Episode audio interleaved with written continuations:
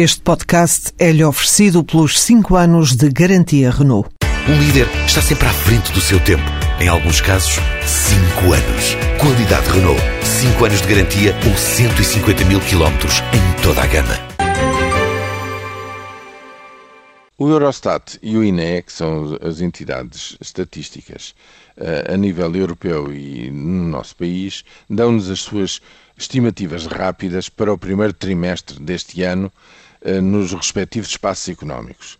Bem, e os resultados, aquilo que se pode dizer é que são efetivamente negativos.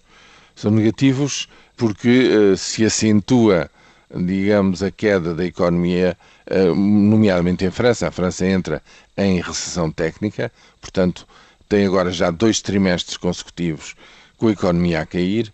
A Alemanha também tem a sua economia a cair comparado uh, homologamente, portanto, com o primeiro trimestre de 2012, embora já tenha de um trimestre para o anterior, já tenha reagido, tem já sinais de reação positiva, mas em termos gerais, na zona euro e na União Europeia, o, a toada é de recuo, não é um recuo muito acentuado, mas é um recuo que se mantém e que ainda não dá sinais da tão prevista eh, viragem que eventualmente se terá que esperar mais um ou dois trimestres para poder ser medida. A nível eh, da economia portuguesa, os resultados são francamente maus.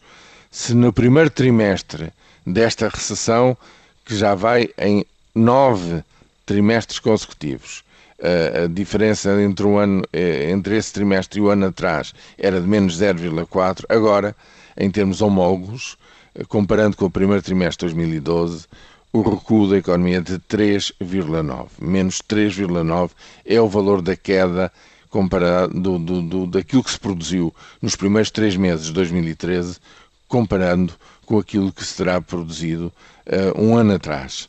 E é uma estimativa rápida, não se conhece ainda a composição, aquilo a que levou nas suas parcelas a este resultado, mas, uh, enfim, das duas uma, ou nos próximos trimestres, a nível europeu, se vê e se consegue medir já a viragem, numa viragem positiva, que os economistas a nível da Comissão e das instituições internacionais prevêem para a segunda metade deste ano, ou então, eh, de facto, as exportações portuguesas estão em muito maus lençóis na medida em que se confrontam com os seus principais objetivos, digamos, os seus destinos para, para três quartos das suas exportações, digamos, a encolher de trimestre para trimestre, o que levará seguramente a que, pelo menos nessa parcela das exportações, os resultados se transformem em resultados negativos em relação a um ano atrás.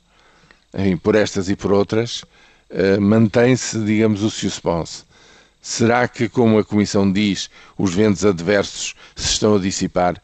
Para já, os resultados apresentados, quer pelo Eurostat, quer pelo INE, não nos dizem isso de maneira nenhuma em relação àquilo que efetivamente aconteceu nos primeiros três anos de 2013.